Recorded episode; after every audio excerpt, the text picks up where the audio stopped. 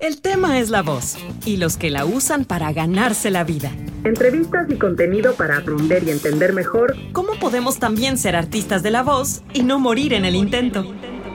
Audio Latino, tu voz en español. Bienvenidos. Bueno, por ejemplo, eh, me he dado cuenta que te gusta mucho la música. Oh, Te he visto que mencionas eh, gente del jazz, gente que a mí también me gusta mucho. Entonces, este, quería irme un momento por ese lado, por ejemplo. No he visto que, no sé si te escuché mencionar, por ejemplo, Pat Medini. Sí, claro. Y ese tipo de cosas. E-, eres muy, muy fan del jazz, entonces, ¿no? Bastante, muchísimo. Me encanta mucho el jazz y Pat Metheny es uno de los, de los artistas que más admiro, sigo y colecciono y me gusta muchísimo todo, todo lo que hace. Vale, y tienes ¿Tienes gente de, de, Latin Jazz, por ejemplo, que te guste? Sí, de hecho, um, participé recientemente como presentador y como patrocinador de un concierto de, de, jazz latino. Y es que tengo un gran amigo que fue pianista de la orquesta, eh, de una orquesta importante de la Venezuela Big Band. Yeah. Se llama Manu Manuel Gámez, que es un gran pianista. Joven, pero es un muy buen pianista. Eh, hace trabajo muy interesante. Y entonces me pidió eh, colaborar como presentador, pero yo fui un poquito más allá. Fui presentador, patrocinador y, y promotor un poco del, del, concierto que hicieron hace poquito junto con otros músicos. Y sí, definitivamente la música es una de las cosas que más me llena, me gusta. Manuel Gámez con Z. Manuel Gámez, eh, te voy a rectificar si es con Z, me parece. Ya, ya ahora mismo te digo. Aquí veo Man, eh, Manuel Gámez y Ramsés Colón. Correcto. Sí, eh, con Z, Manuel Gámez Music, está él en Instagram. Bacán. Rancés, Rancés es un gran contrabajista también, arreglista. Increíble. Y bueno, pues sí, me, me, gusta mucho, me gusta mucho el tema del, del jazz, de la música. ¿Eres músico también? Eh, digamos que soy aficionado a la música. En algún momento comencé a aprender a tocar guitarra, eso me llevó también al bajo. Y bueno, son dos instrumentos que permanentemente, o cuando tengo tiempo, toco un ratito aquí en el estudio, pero lo hago para para divertirme, no con ninguna pretensión más allá de eso. Genial. No, eh, me llamó la atención. Yo vi el bajo por ahí en algún, en algún post. Este, bueno, tengo una relación muy cercana con ese instrumento porque mi papá es bajista.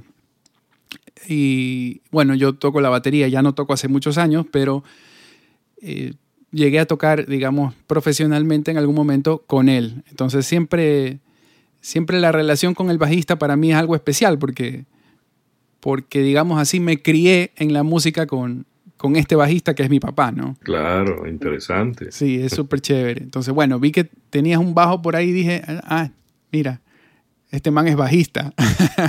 Ese, ese post me da un poco de tristeza porque es un post de hace ya tres años y el bajo lo vendí porque realmente como lo tenía para para tocar un ratito de vez en cuando y nada, cuando comenzó, cuando comencé a tener mucho trabajo en el estudio, pues me quedaba muy poco tiempo libre, entonces el, el bajo como que empezó como de un lado para el otro, no hallaba dónde ponerlo a veces. Y como fue creciendo un poquito el tema del estudio en aparatos y todo eso, pues el bajo terminó en el, en el garage. Y ahí sí que me pareció una, eh, una injusticia tener un bajo por ahí abandonado. Entonces, bueno, nada, lo puse en una página de venta y vino un, un muchacho que estaba aprendiendo a tocar Yeah. Y lo, ven, lo, vendí con todo y amplificador y bueno, ahora como que me pesa un poco, pero...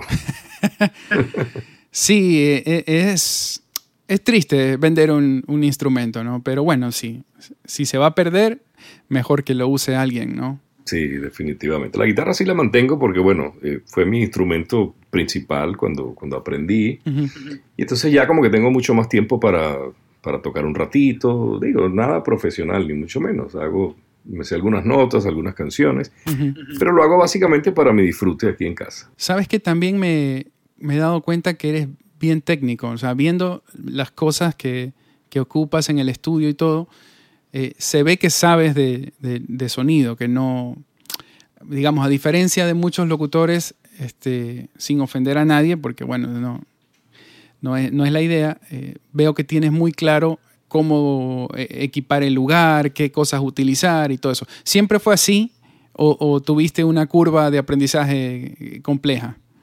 Es que fíjate, Juan David, que ese fue mi comienzo. Yo realmente comencé en el mundo de la radio, eh, tú sabes, inclinado por la música. Y entonces mi comienzo fue a nivel técnico. Yo comencé siendo operador de audio. Fue mi primera aproximación a la radio y fue mi puerta de entrada también a trabajar profesionalmente. Entonces yo, tuve una formación como, como técnico de audio. Ya. Y luego, pues la misma exigencia del mercado y lo que en ese momento se requería, eh, pues el, paso obligado era conocer un poco más allá de audio, más de lo, más de lo estándar. Y entonces, bueno, fue un tema que siempre me gustó. Todo el mundo me hace una pregunta, me dice, ¿tuviste eh, miniteca o cómo, no sé cómo le dicen en tu país, pero esa gente que tiene, lo, que hoy son, eh, sería un DJ, que pone su plato, su plataforma y sus, speakers, sus cornetas y, tocan en una fiesta, qué sé yo. Fíjate que no. en ese caso no, no, no, tuve esa experiencia porque siempre traté de conocer del tema del audio, pero a, puerta cerrada, ¿no? Me interesaba cómo sonaba la radio, la música, todo este tema. Y coleccionaba música y eh, ponía música y ahí comencé un poco a experimentar un poco lo que era grabar, grabar en varios canales, hacer mezclas y todo eso. Entonces, digamos que mi formación primaria fue en el audio y entonces un locutor, que en mi caso, como me tocó la evolución de la locución, pues requería saber un poquito de eso porque era como el complemento perfecto. Entonces desarrollé cierto criterio musical de audio y eso obviamente es un gran complemento para mi carrera. Con el pasar del tiempo, obviamente, pues la tecnología eh, ha evolucionado también y yo he tenido que evolucionar con ella muy, muy a gusto además, porque hoy en día puedo manejar todo en mi estudio, puedo enviar un trabajo limpio, tener un buen criterio auditivo para, para mi trabajo profesional y bueno, y es algo que disfruto mucho, la verdad. Genial. Eh, bueno, yo sospechaba que era algo por ahí, no, no sabía que era por la, por la radio, porque a lo mejor como yo no he trabajado en radio no tengo el concepto claro de que nomás sabe alguien que, trabaja en radio, un técnico. Me parece que es como un mundo muy parecido, pero más difícil. O sea, este aditamento de, que vas en vivo y no te puedes equivocar, a mí me, intimida mucho. Eh, en lo técnico y en lo vocal también. En todo caso, a ti, a ti te, ha servido, ¿no? Sí, definitivamente sí, porque desde muy temprano me, me expuso a estar listo para ese reto. Tú lo has dicho bien, es un reto cuando vas en vivo a, anunciar un tema, a hacer algún comentario acerca de, música o, cualquiera de las, de las actividades que se hacen en la radio. Yo creo que eso me sirvió como una gran escuela para estar preparado técnicamente y también al micrófono. Ya te voy a confesar algo, ya he perdido muchísimo la práctica con el tema de, estar en vivo en un, micrófono, qué sé yo porque llevo muchos años ya eh, dedicado casi exclusivamente a grabar. Y entonces obviamente pues se pierde un poco el músculo de, el músculo mental de la palabra perfecta, la palabra adecuada para el momento o lo que va a combinar bien. Pero bueno, nada, eh, a nivel a nivel de, tecnología, pues trato de estar lo más actualizado posible porque, repito, un locutor hoy en día a nivel profesional tiene que estar preparado para enviar algo muy decente cuando le piden o para conectarse con otros estudios simultáneamente eh, en algún otro país o en alguna otra ciudad. Y bueno, eso, eso de verdad que me mantiene muy activo, me mantiene siempre eh, tratando de evolucionar y, nada, me mantiene en la jugada.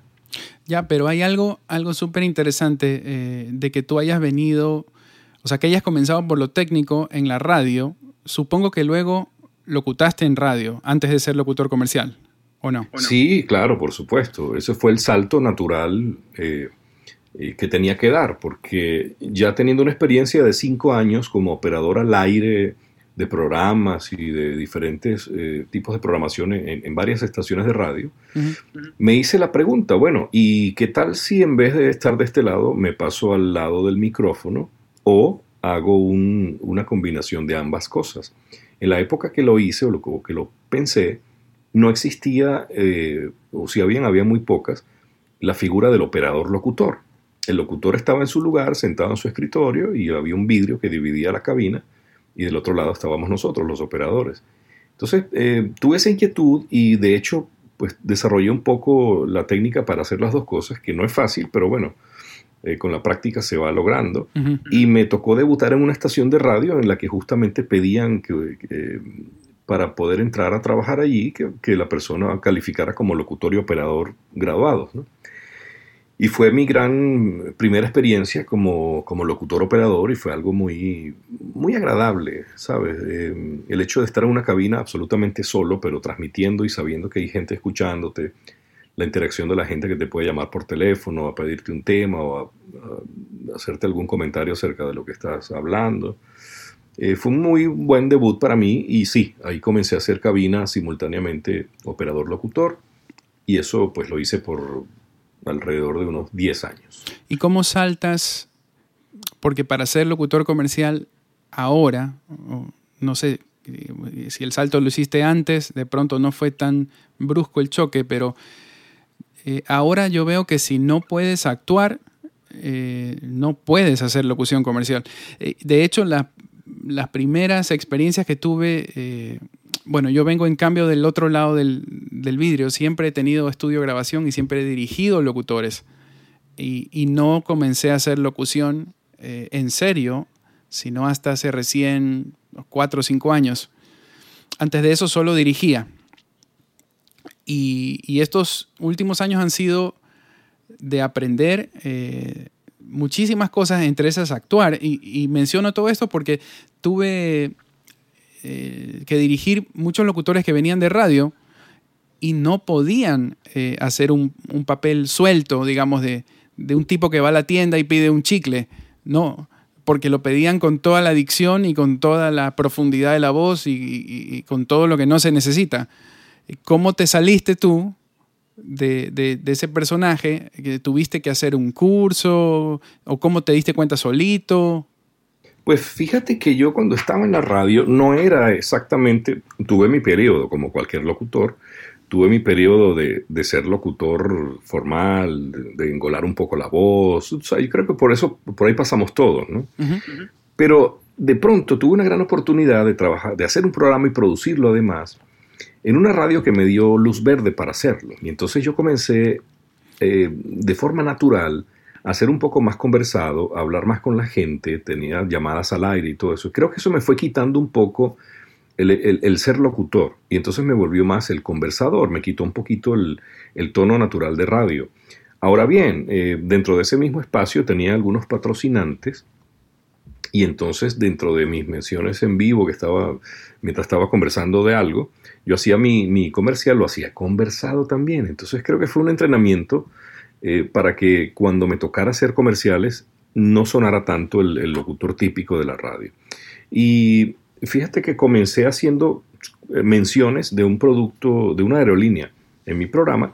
Eventualmente me llamaron para grabar comerciales y, ahí fue como el comienzo, poquito a poco, hacer cosas ya grabadas para luego, eh, al pasar del tiempo, ya especializarme de forma casi completa o casi total en ese tema, en grabar, y, entonces ahí sí tuve que soltar un poco la cabina porque no podía con las dos cosas.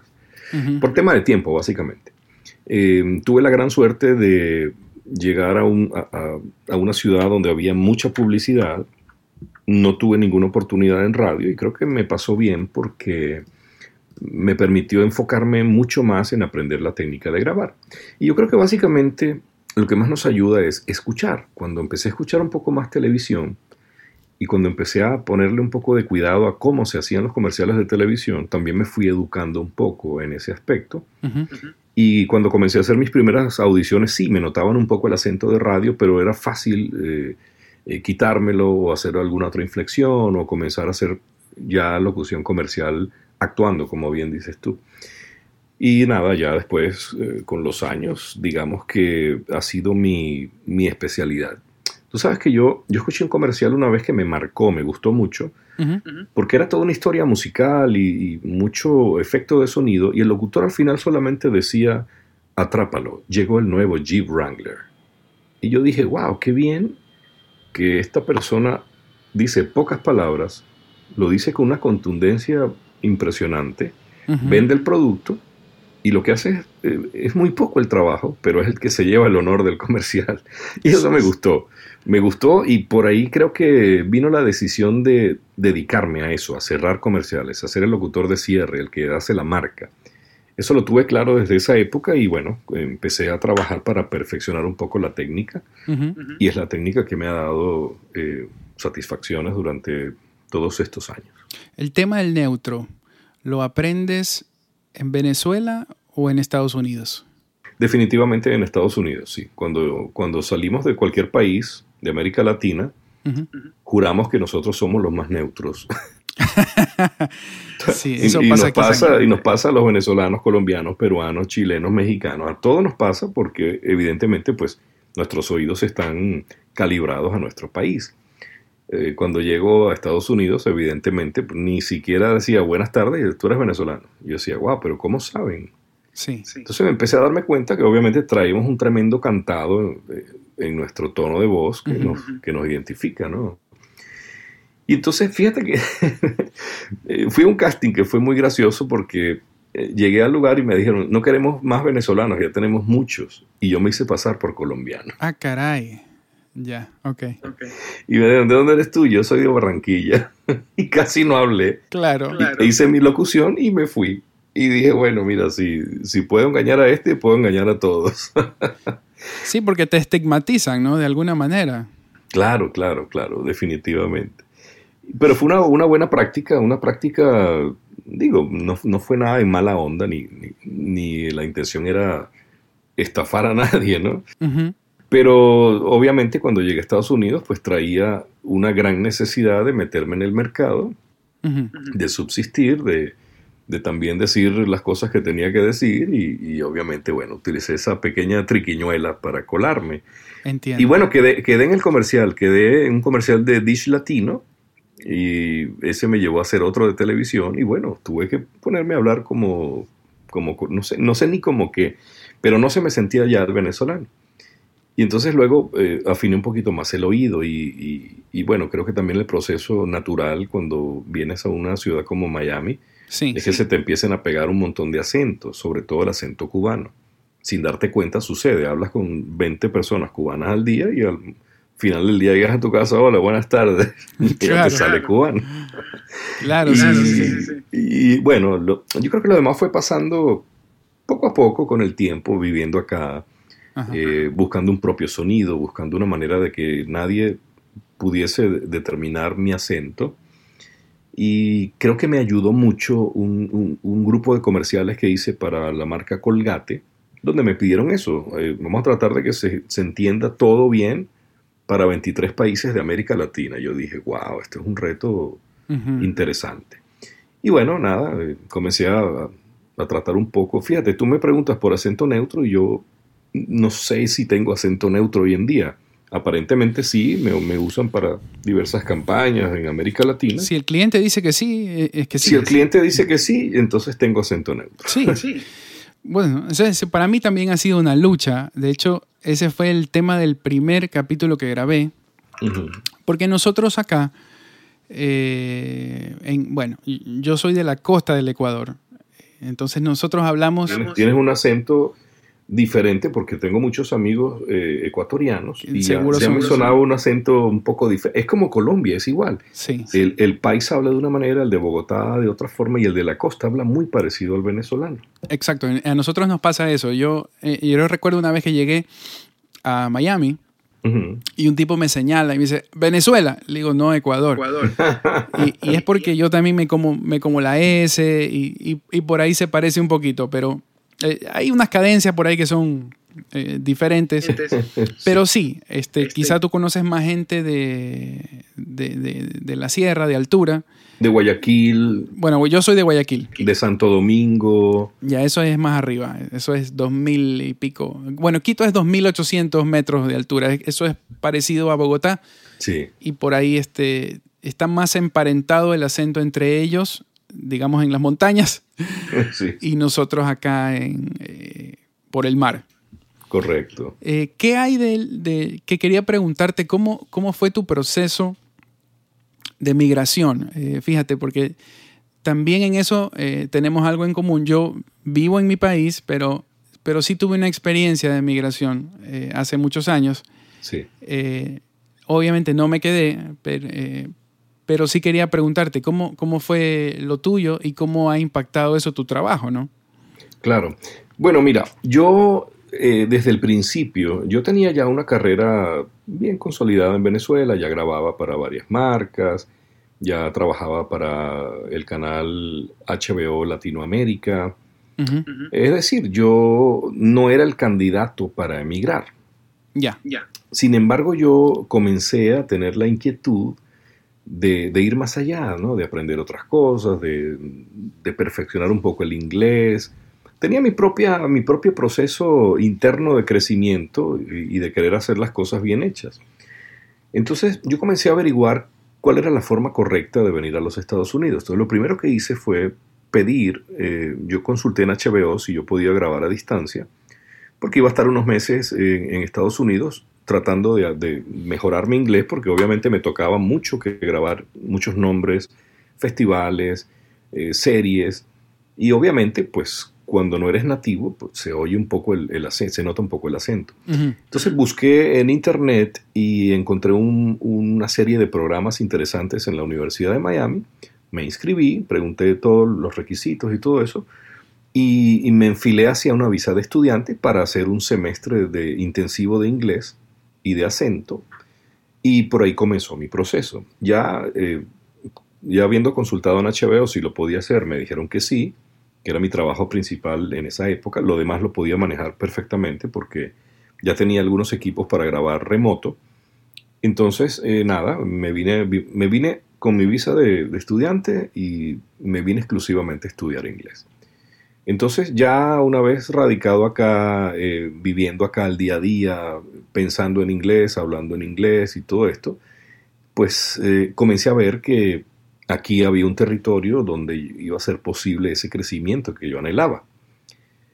Entonces, no me quedé de inmediato. Yo regresé a Venezuela, pero sí, apenas llegué a Venezuela me pegó bastante el, cambio, el cambio de vida. Yo solamente pasé cinco meses y medio en Estados Unidos y cuando llegué a Venezuela sufrí el, cambio bastante brusco. Eh, bueno, porque obviamente pues aquí las cosas funcionan, aquí las cosas andaban como, como a mí me gusta que anden, que las cosas sirvan, funcionen y todo eso. Y bueno, Venezuela, como sabemos, tiene un proceso de deterioro ya de, de, 20 años de dictadura comunista que obviamente va dañando todo. Pero ya en esa época se sentía... Sí, sí, sí. Sí, claro, sí, sí, sí. Porque entendía yo que Venezuela fue un país riquísimo y por lo que tú dices, eh, había oficinas de, HBO en Venezuela entonces. Claro, sí, estaban la oficina no solamente de HBO, estaba HBO, estaba E! Entertainment Television, Sony Entertainment Television, Cinemax, todo eso estaba en un mismo edificio que era el grupo HBO. y, y, mira, pues ahí, desde ahí se distribuía la señal para toda América Latina, se grababan los locutores desde allí.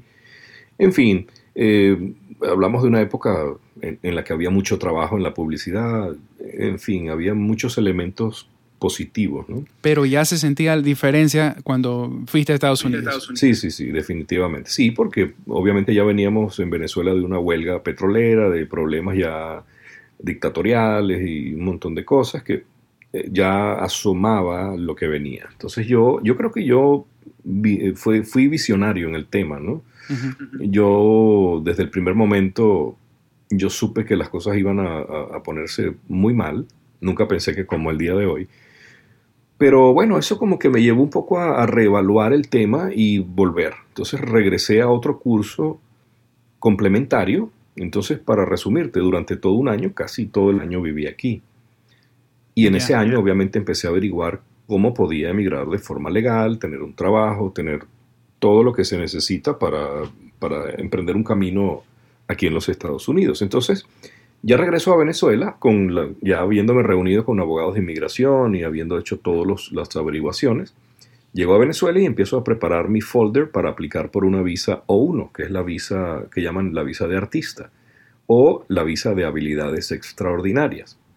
Entonces nada, me, me aboqué a buscar cartas, recomendaciones, eh, tú sabes, todos los elementos para, probar esas habilidades extraordinarias.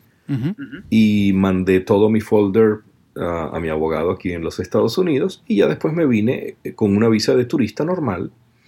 Em, obviamente pues, uno tiene un poco de cuidado cuando entra y le preguntan a qué viene otra vez. Y no, ahora sí vengo de vacaciones, porque antes estaba estudiando, ahora vengo como turista. Ah, perfecto. Entonces, nada, eso fue mi primer, mis primeros pasos. Ya cuando estaba acá, esperé el tiempo correcto para poder aplicar para esa visa. En principio me la negaron, por, no, por, no por falta de pruebas o falta de eh, elementos que probaran que tenía la habilidad necesaria para, para la visa, sino que hubo un error con los abogados, no mandaron cosas que le pidieron y entonces eh, me dijeron que la visa estaba negada a menos que sometiera un par de cosas más que me pedían. Entonces, fíjate que fue interesante porque fue la primera vez que yo dije, esto es muy sencillo, en Estados Unidos 2 más 2 son 4 y ya. Eh, aquí es un país donde se respeta la ley y la fórmula. Entonces yo leí bien las letritas chiquitas, yo mismo redacté las cartas que hacían falta, busqué a la gente que me tenía que firmar las cartas, mandé personalmente mis cartas y fue mi primer paso a lo que luego eh, dio como, como estímulo a que yo estudiara eh, estudios paralegales en la universidad pero bueno, ya ese es otro cuento, ¿no? Pero por ahí comenzó como el... ¿O te gustó, eso? Me gustó, me gustó y vi que, la fórmula funciona. Yo soy metódico, a mí me gusta que 2 más 2 sea 4. Y entonces eh, yo dije, bueno, si yo pude hacer esto con un par de cartas, entendiendo cómo es la metodología, pues puedo seguir más profundamente entendiendo la ley y todo el tema, ¿no? Pero bueno, más adelante te cuento sobre las otras cosas alternativas que hago. El hecho es que yo mismo hice la apelación de mi caso se ganó la visa y me aprobaron mi visa O1 por dos años. Luego de esa inicié un proceso alternativo que fue pedir la residencia por las mismas habilidades extraordinarias. Y eh, también hubo algunas, algunas trabas que también resolví personalmente y eso me dio más ganas todavía de estudiar eh, el tema legal y bueno, ya después eh, me fui por ahí a la universidad. Pero bueno, ya tenía entonces, ya tenía el camino recorrido, dos años como residente, ya tenía trabajo, ya grababa para Mega TV aquí en los Estados Unidos, ya había tenido la cuenta de Toyota, ya, ya comenzaba mi trabajo. Entonces ya tenía trabajo, donde vivir, papeles y todo eso. Bueno, y obviamente eso facilita mucho las cosas. Luego me hice residente y eventualmente me hice ciudadano norteamericano hace unos cuatro años. Hoy en día, ¿tú, tú piensas que ¿Es importante dónde vivimos o no? ¿Hasta qué punto? Depende para qué. Definitivamente todo depende para qué. Y creo entender un poco tu pregunta porque hay mucha gente que está viviendo en, su país y dice, caray, me, me, encantaría estar en Canadá o en Estados Unidos o me gustaría mucho mandar mi trabajo para allá y que me paguen en dólares. Creo que es un sueño recurrente de los locutores. Sí. Pero pues todo depende, ¿no? Todo depende. Eh, yo inicié un proceso porque sabía cuál era mi meta. Mi meta no era, nunca fue devolverme, ni venir a probar. Mi meta siempre fue venir a quedarme. Ahora, no todo el mundo puede y, hay campos donde, por ejemplo, el doblaje, eh, si no vives en un país que hace doblaje, no hay chance y punto. O sea, no sé ahora con la pandemia qué tanto se, se han abierto eh, a talentos que viven en, países como el mío, donde no se hace doblaje, ¿no? En Venezuela sí se hace todavía. O sea, creo que se hace un poco, em, no al nivel que se hacía en algún momento, que se hacía mucho doblaje y muy bueno, pero yo, diría que la carencia que podemos tener en nuestros países hoy en día se tiene que eh, complementar con el tema tecnológico porque justamente a raíz de esta pandemia tengo entendido que hay muchísimos estudios que están grabando vía Source Connect con distintos artistas de la voz en muchos lugares del mundo. Así que creo que eso ha venido a compensar un poco la falta de trabajo local. Sí, o sea, definitivamente en todo lo malo que, tiene esta enfermedad, eh, han pasado también cosas buenas, ¿no? Cosas buenas, ¿no? Seguro, seguro. Eh, una pregunta suelta y, de pura curiosidad y novelería, decimos aquí. No sé si, si esa palabra se entiende en Venezuela. Sí, sí, sí. también, somos no, también somos noveleros. También son noveleros. Mira, el spray bucal. ¿Cuento o realidad? o realidad? Bueno, depende. Tú sabes que la gente piensa que uso el spray bucal y ya tengo una voz perfecta. El spray bucal lo que ayuda es un poco con nuestras imperfecciones. Entonces, por ejemplo, hay momentos del día, depende de lo que comamos, qué sé yo, que la boca mm, tiende a sonar un poco y el spray bucal es absolutamente efectivo. Igual de efectivo que comerse una manzana verde, exactamente igual. O sea, ¿te quita la, viscosidad de la saliva? Sí, te quita el, el, exceso de salivación, te lubrica, es como aquello de las lágrimas artificiales, ¿no? Ya. Eh, funciona más o menos así. Te lubrica, pero no te, no te lubrica de más. Entonces te deja la boca sin, sin esos ruiditos que podemos meter porque tenemos la boca pastosa. Digamos que lo que hace el líquido es eh, controlar el pH de la boca y entonces como que controla un poco el chasquido que puedes tener en algún momento por algo que comiste o por diferentes circunstancias. La manzana verde surte el mismo efecto. Exactamente igual. Mira, porque yo sí lucho con eso de los chasquidos. Eh, yo también. La gente piensa que uno hace todo en una sola toma. Y yo también tengo mis problemas de articulación. A veces me levanto en la mañana y, la voz la tengo absolutamente gutural y no puedo grabar así de rápido. Eh, a, mí, me gusta tomar café en la mañana primero que cualquier otra cosa para poder grabar. E, esa es otra que tenemos en común. ¿ah? Yo, ah, no, yo he bajado de 7 a 4 y, de 4 a, a 2, pero me, me, ha costado mucho. Sí, yo ahora estoy en 2. Yo ahora estoy en 2, pero le he bajado la cantidad, pero le he subido la calidad. Entonces cada vez que puedo o que viajo me traigo buenos cafés de México, de Guatemala, eh, de Panamá y en fin, a donde voy generalmente me traigo por lo menos un café para probar y, y sí, me gusta mucho.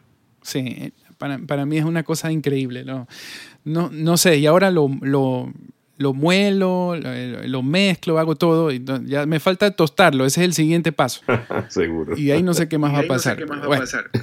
El paso entre un idioma y otro en estas locuciones que tienen insertadas palabras en inglés. Eh, bueno, te lo pregunto porque me imagino que lo, lo haces mucho, pero el otro día me di cuenta que por hacer la, pronunciación anglo en, una palabrita, eh, no regresé al español a tiempo, digamos, y, me lancé una R así como, como gringa. en español, ya, casi, casi, costarricense te pusiste. Claro, ellos, ellos tienen la R así. La R. Sí, la R así, es correcto. Eh, ¿Cómo haces con eso? ¿No te, ¿Nunca tuviste también problemas? Hay buen, también hay buen café en Costa Rica. Sí, claro, es un tema que hay que ir trabajando. Lo que sucede es que cuando vives en una ciudad como Miami, eh, eso es parte del día a día. Claro.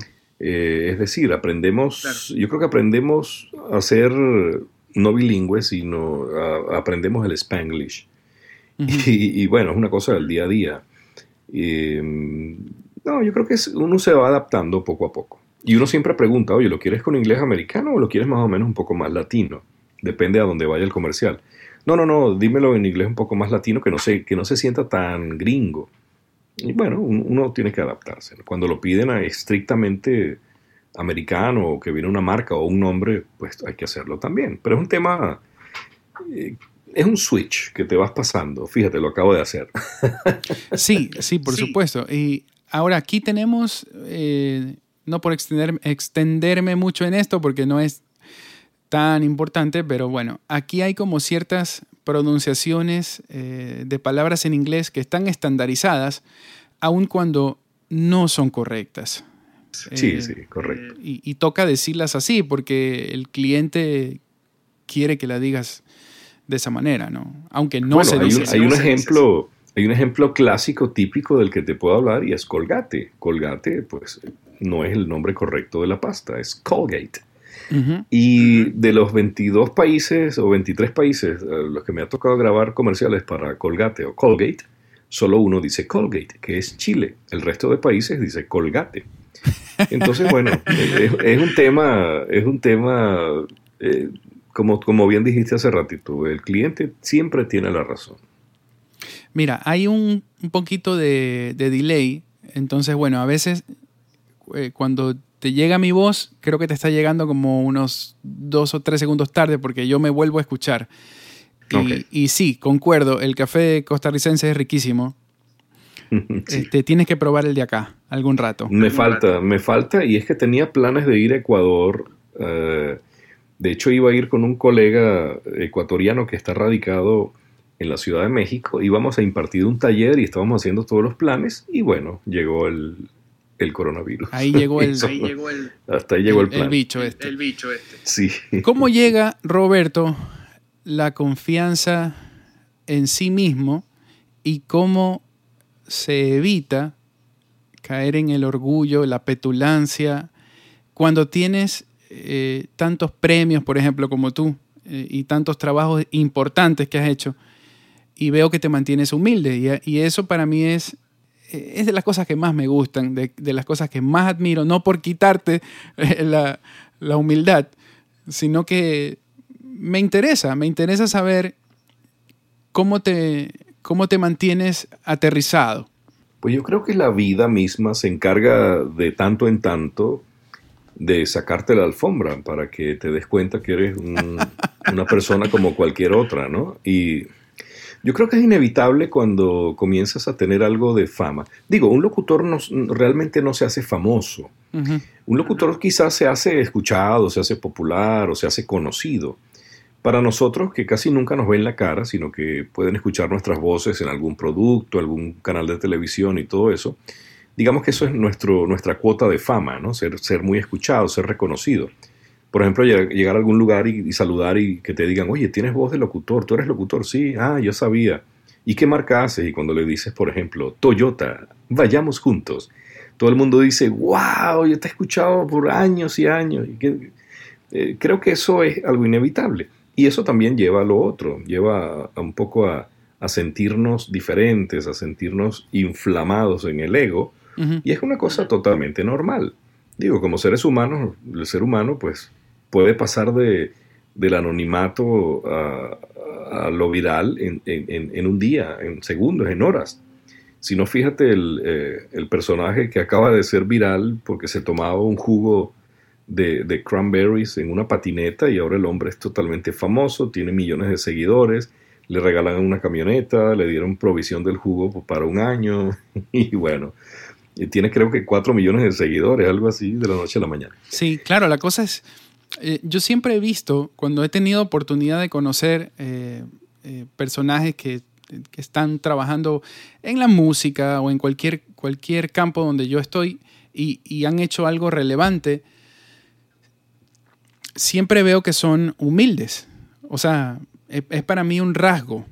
Y yo tengo la, teoría de que, que, claro, por eso siguen creciendo, porque son humildes. Sí, definitivamente es un tema de actitud. Pero bueno, te decía que no escapamos eh, en algún momento sentirnos superiores, eh, eh, admirados, en fin, eso nos puede pasar en cualquier momento de la vida. Pero insisto, la vida creo que se encarga de sacarte la alfombra de tanto en tanto y, mejor que estemos más cerca de la tierra para que el golpe sea más leve. Entonces, obviamente, pues yo también tuve mis momentos en, los que estaba en la radio y me sentía por encima del promedio, o cuando fui por unos años la, la voz de la cadena Telemundo, también sentía, bueno, que estaba haciendo un trabajo superior, que estaba haciendo un trabajo interesante, importante y todo eso. Pero bueno, las cosas, las vueltas de la vida también te, tiran tu, tu, cable a tierra. Y, e insisto, lo mejor es estar un poco más cerca de la tierra, lo más cerca posible para que el golpe no te dañe tanto. Pero yo creo que es un tema de madurez también, ¿no? Y bueno, ya he ido madurando en, muchas áreas, quizá me faltan algunas otras. y bueno, creo que es un trabajo que estamos haciendo todos los días. He visto también, o sea, me he dado cuenta por, por varios de tus, de tus publicaciones que, eres creyente. Y eso también es algo que tenemos en común. Y quiero preguntarte cómo afecta eso eh, eh, positivamente tu trabajo. El ser, el ser una persona creyente y practicante. Pues creo que la fe es el motor fundamental para que te vaya bien en, todas las cosas, ¿no?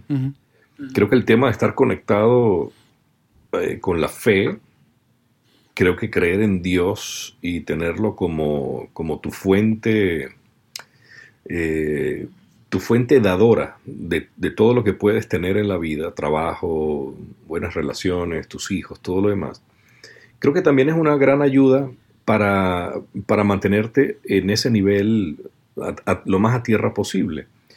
Digo, el orgullo creo que va creciendo cuando pensamos que todo lo que logramos es en base a nuestros méritos y es una zona absolutamente peligrosa. Cuando sabemos que Dios es el proveedor de todas las cosas, pues como que necesitamos ser humildes para procesar eso, saberlo.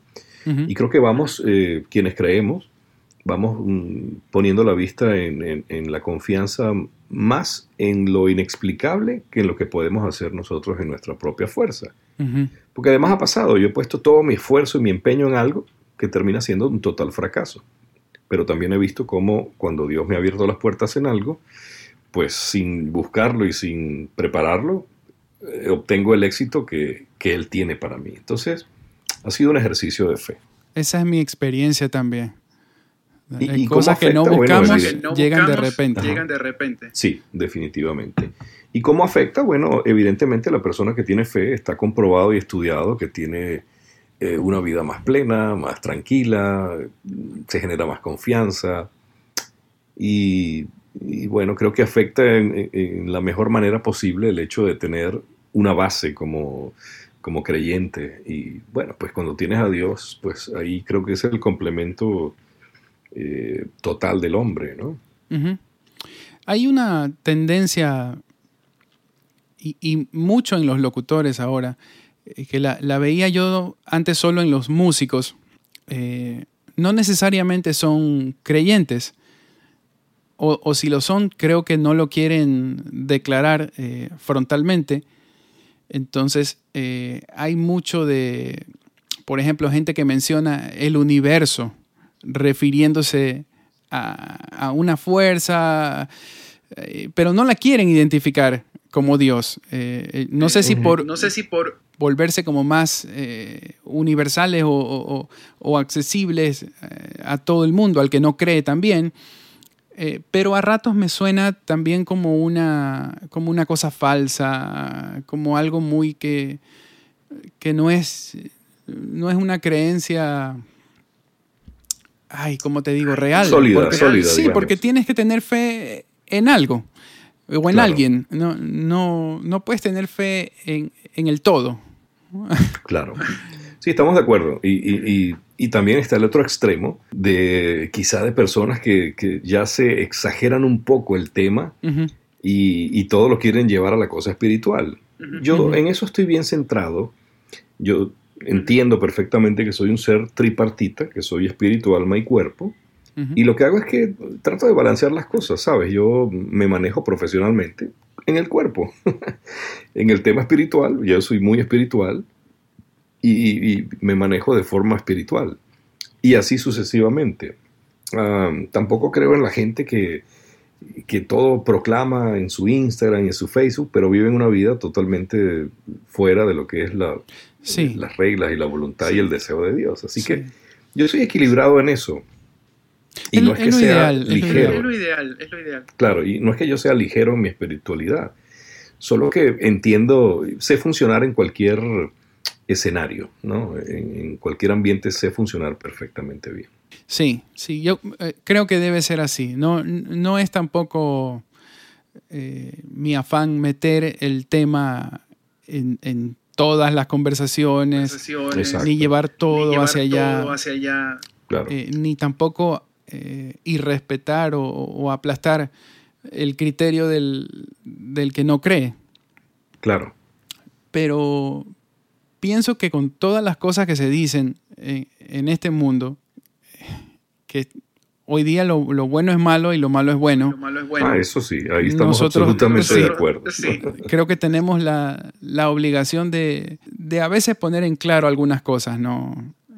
Sí, definitivamente. Sí, no dejar todo a, la, interpretación. No, y eso no es negociable, definitivamente. Lo que es, es, y, por ejemplo, tú nunca me verás en ninguna red o en ninguna cosa promoviendo cosas que no tengan un valor en lo que yo creo.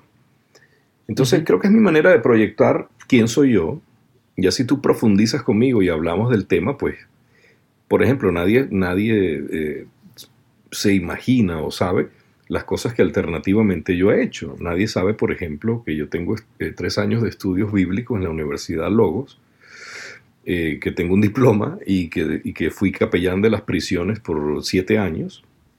Y bueno, fue una, una labor que hice con todo gusto. Eh, pero no es algo que a lo mejor publicito demasiado. Además, por no publicitarlo como tal, y segundo, porque es un trabajo que hago de esas puertas hacia adentro. Pero los que están allá adentro sí han escuchado todo lo que yo he tenido que decirles y han recibido todo lo que han tenido que recibir. Así que por eso te digo, yo me sé mover en, en- en diferentes escenarios. Correcto. Correcto. Genial, pues bueno, Genial, pues, Roberto. Ha sido mejor de lo que yo esperaba el- la conversación.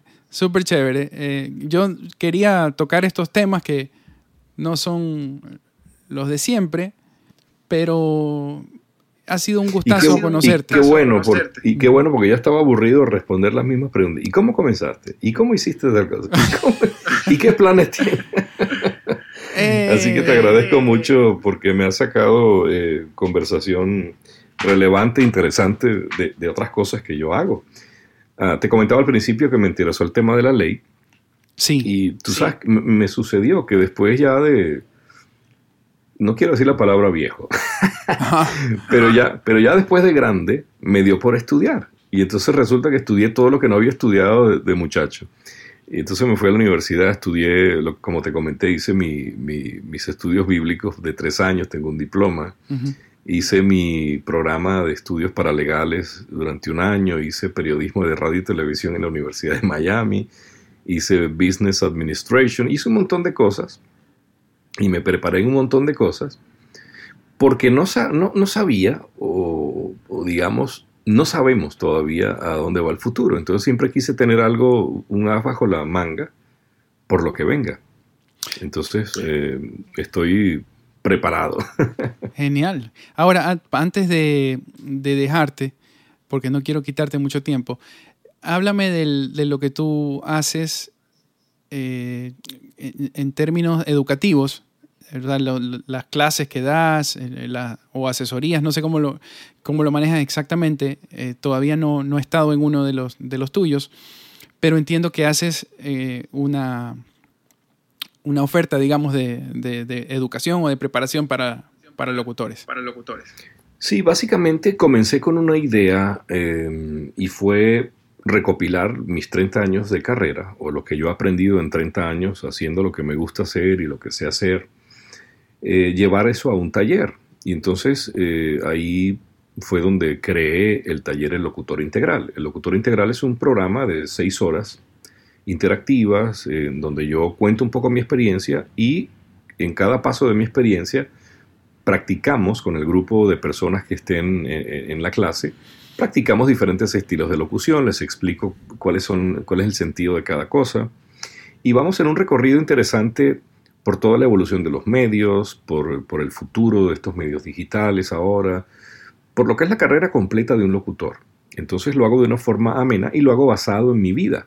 Entonces no es un curso más, no es un taller eh, eh, teórico, sino es una experiencia de vida. Yo creo que el locutor integral es una experiencia y me complace mucho que yo comencé como de forma individual a hacerlo en diferentes países, lo llevé a varios países eh, el año pasado y me complace mucho que hoy el Congreso Internacional de la Voz, que es el congreso más importante de locutores en toda América Latina, eh, me haya contactado para que lo diera allí. Entonces ya, eh, ya voy por esa experiencia a un nivel mucho más importante, a un nivel más masivo. Eh, también daré una conferencia, pues ya, ya sabrás que como locutor me dan un micrófono y ya uno no para de hablar. Entonces voy a dar una conferencia también sobre los temas de cómo eh, triunfar en el mercado hispano de los Estados Unidos. Eso en Voice Masters. Eso es Voice Masters. Eso es Voice Masters.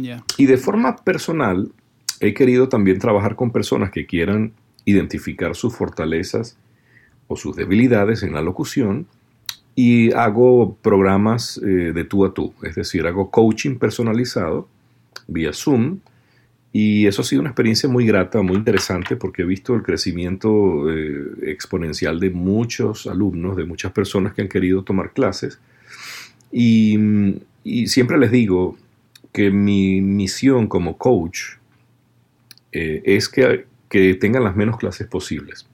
Es decir, no quiero que me pagues y que me de- darte 40 clases. No, lo que quiero es que agarres una, dos o tres y sigas volando con tus alas y que mejores en el área que tengas que mejorar.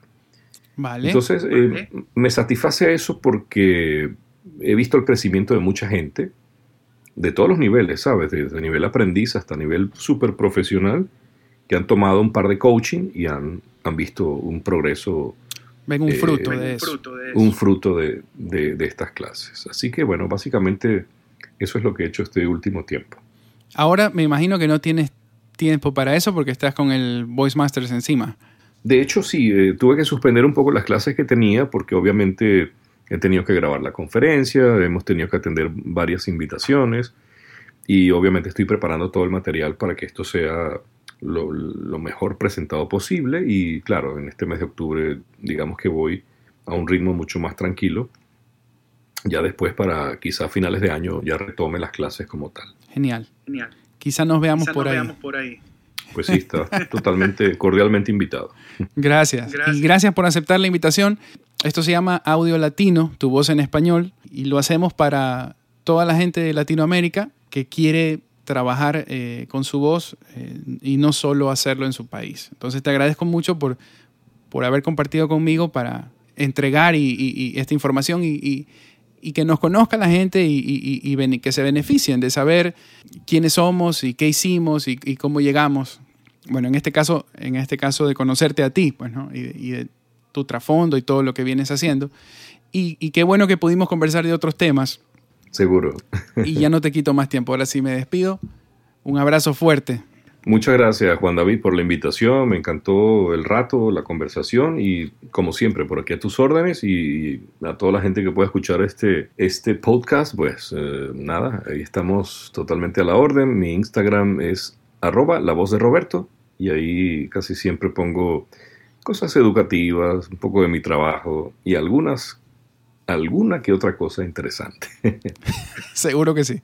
Un abrazo, Roberto. Gracias. Igualmente, que estés muy bien, hasta luego. Chao.